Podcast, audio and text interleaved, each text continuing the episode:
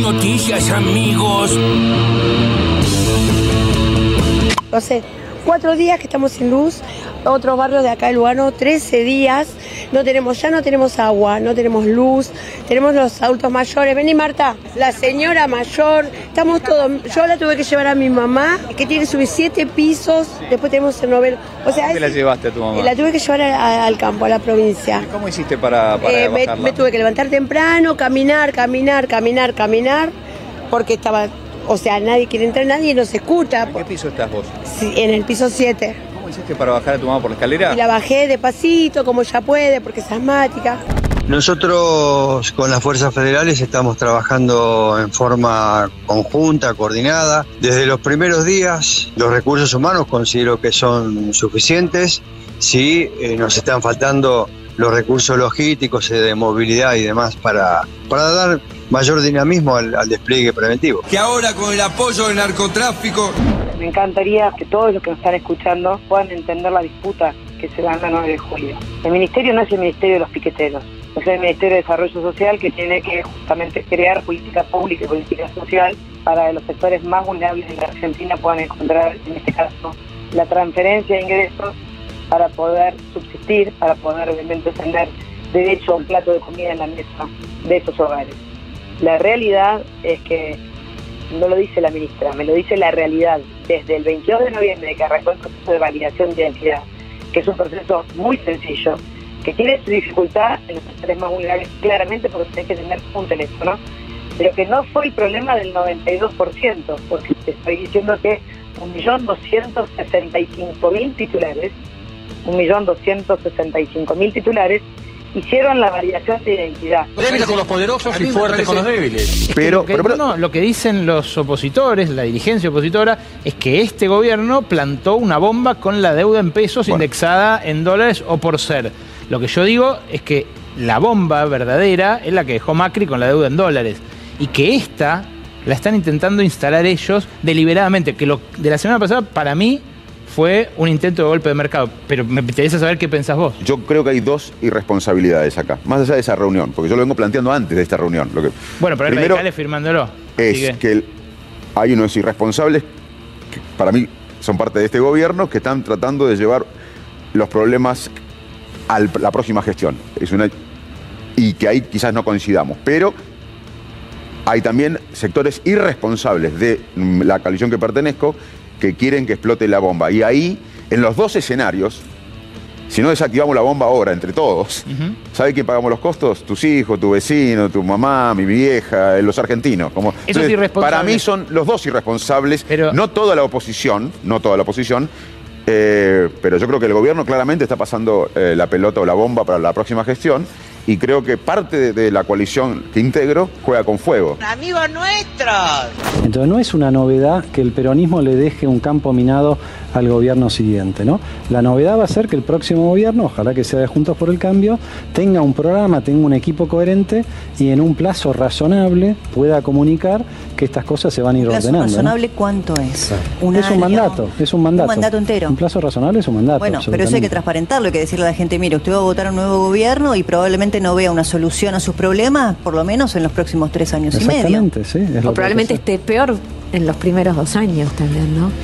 Bueno, es el gran es el gran desafío que tenemos los regímenes democráticos con elecciones de medio término, ¿no? Hay otros países que no tienen elecciones de medio término. Me parece que eh, estos estos dilemas o estos problemas se resuelven con un liderazgo fuerte, con una narrativa que pueda explicar cuál es el recorrido que hay que hacer eh, y por supuesto que con una, bueno, una sensación de que el, el problema de fondo lo arreglamos entre todos y con el esfuerzo de todos. Qué cara dura que es, ¿eh?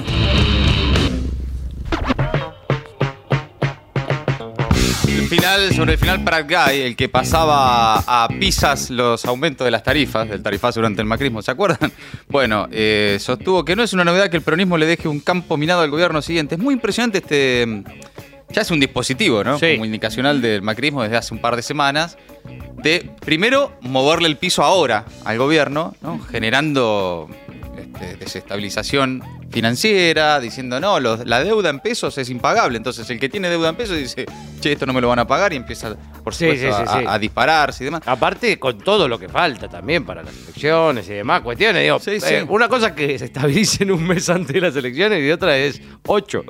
Me parece que lo que están preparando es el camino para que, en caso de ganar, avanzar rápidamente con eso que ya dijeron que van a avanzar, que es la, una- la doctrina del shock, shock económico, financiero y de reformas, que en realidad no es ninguna sorpresa. Si llegan a ganar y lo hacen, no es ninguna sorpresa porque además lo están diciendo abiertamente. Sí, ahora Y sí. desde hace tiempo igual, Sí, ¿eh? la reta, ¿se acuerdan? Hace un tiempito dijo, no, no son 100 días, son 100 horas. Sí, sí, ¿no? sí, Para sí. actuar rápido. Bullrich, ¡Sácate! Bullrich lo mismo, dice, no, si gano yo es mañana que se hacen.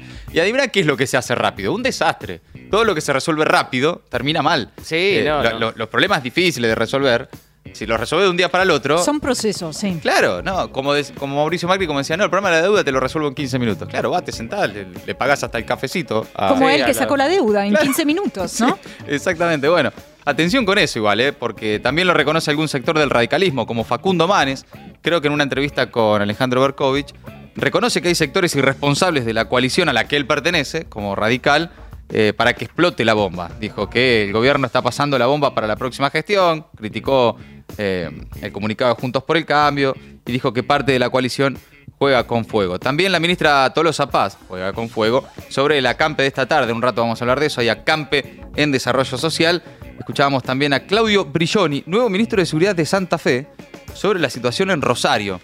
Qué tema Rosario, ¿eh? Este tema difícil de entrarle, de, de- de- de comprenderlo, por lo menos para el que quiera comprenderlo, ¿no? Después Sí. es muy fácil con consignas, ¿no? Este, hay que terminar con el narcotráfico. Sí, hay que tirar Claro, abajo bunkers. Hay que tirar abajo los bunkers. Hay que ser duros con los. eh, Sí, hermano, eso, ¿sabes cuánto hace que se dice? Y escuchábamos también a una vecina de Lugano, porque es uno de los temas de la tarde en el maldito diario de hoy.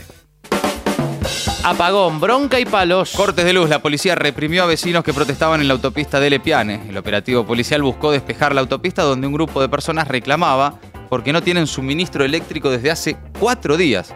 La protesta que comenzó el lunes y continuó ayer por la tarde fue retomada hoy a las 6 por un grupo de vecinos que interrumpió el tránsito en ambos sentidos de esa autopista a la altura de Avenida Escalada y por Villa Lugano, que es el barrio más afectado por los cortes. Según el ENRE, del total de 16.000 usuarios de Edesur sin luz, en Lugano suman más de 4.000. Más bardo en las calles. Unidad piquetera acampa frente a Desarrollo Social y desde el gobierno hablan de una nueva extorsión. La propuesta en el reclamo por las suspensiones y, y la protesta, perdón, en el reclamo por las suspensiones y bajas en el programa Potenciar Trabajo será frente a la sede de la cartera social, por lo menos hasta el día jueves, según indicó Silvia Sarabia, coordinadora nacional territorial de Libres del Sur. La ministra Tolosa Paz, por su parte, acusó a las organizaciones de izquierda de hacer política con la pobreza, según sus palabras, y calificó el acampe como una extorsión. Póker de candidatos. La mesa del Frente de Todos arrancará mañana con cuatro precandidatos presidenciales. Ninguno de ellos lo admite públicamente, pero Alberto Fernández, Sergio Massa, Guado de Pedro y Daniel Scioli aspiran a convertirse en los candidatos del Frente en octubre. Con ese póker de postulantes, este jueves se reunirá la mesa política en la sede del PJ, ahí en la histórica calle Mateu, cuya representación ya quedó casi resuelta. Habrá cinco delegados de las tres patas principales, de lo que algunos denominan albertismo, del cristinismo y del masismo, más representantes tal vez de los gobernadores, intendentes, la CGT, la CTA, movimientos sociales y los demás partidos que componen el frente. A la derecha también hay internas. Sí, también fuerte discusión entre Larreta y Bullrich por el conflicto con la UCR en Mendoza. En esa provincia, el titular del PRO local y aliado de Larreta, Omar de Marchi, amenaza con disputarle a los radicales Alfredo Cornejo y Rodolfo Suárez el control de la provincia, compitiendo en las próximas elecciones por fuera del Frente Cambia Mendoza. Patricia Burrich, aliada de Cornejo, se puso al frente de la cruzada. Ayer, en el Zoom de la Mesa Nacional del PRO, la reta llamó a respetar el federalismo y Burrich amenazó con intervenir el partido en la provincia. Mauricio Macri, presente también ¿eh? en el Zoom desde Cumelén, no se definió por ninguno de los dos. Se pone chivo. Alberto le toma juramento a Agustín Rossi como nuevo jefe de gabinete. El acto de asunción está previsto para esta tarde en el Museo del Bicentenario de la Casa Rosada.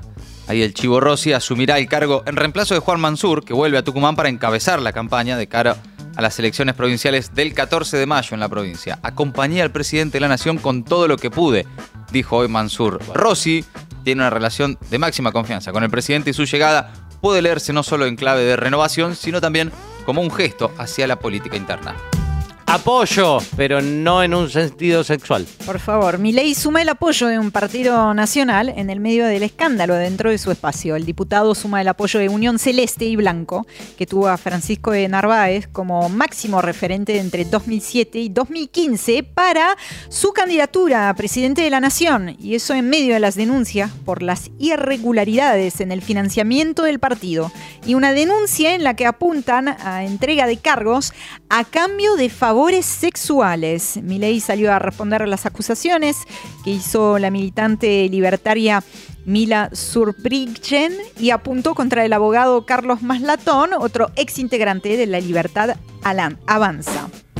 Nos hace concha. Ah, vení medio caliente, ¿no? No, por Shell. por- Shell Sí. aumentó el precio, Shell, el precio de la nafta y el gasoil un 4% y las petroleras preparan otra suba para marzo en sintonía con el acuerdo que alcanzaron en noviembre de 2022 el gobierno nacional y las empresas petroleras que operan en la Argentina dentro del programa Precios Cuidados.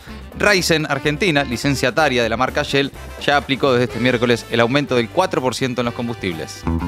Colombia, la marcha y la contramarcha. Así es, hoy es la oposición que convocó una contramarcha después de la movilización oficialista eh, impulsada por el propio presidente Gustavo Petro, que defendió ayer en ese marco, en un discurso desde el balcón del Palacio de Nariño, las reformas del sistema de salud previsional y laboral que se debatirán próximamente en el Congreso. Millones de personas votaron por el cambio, dijo Petro, no puede ser de mentira. Maldita suerte. Tres horas haciendo cosas raras para gente normal.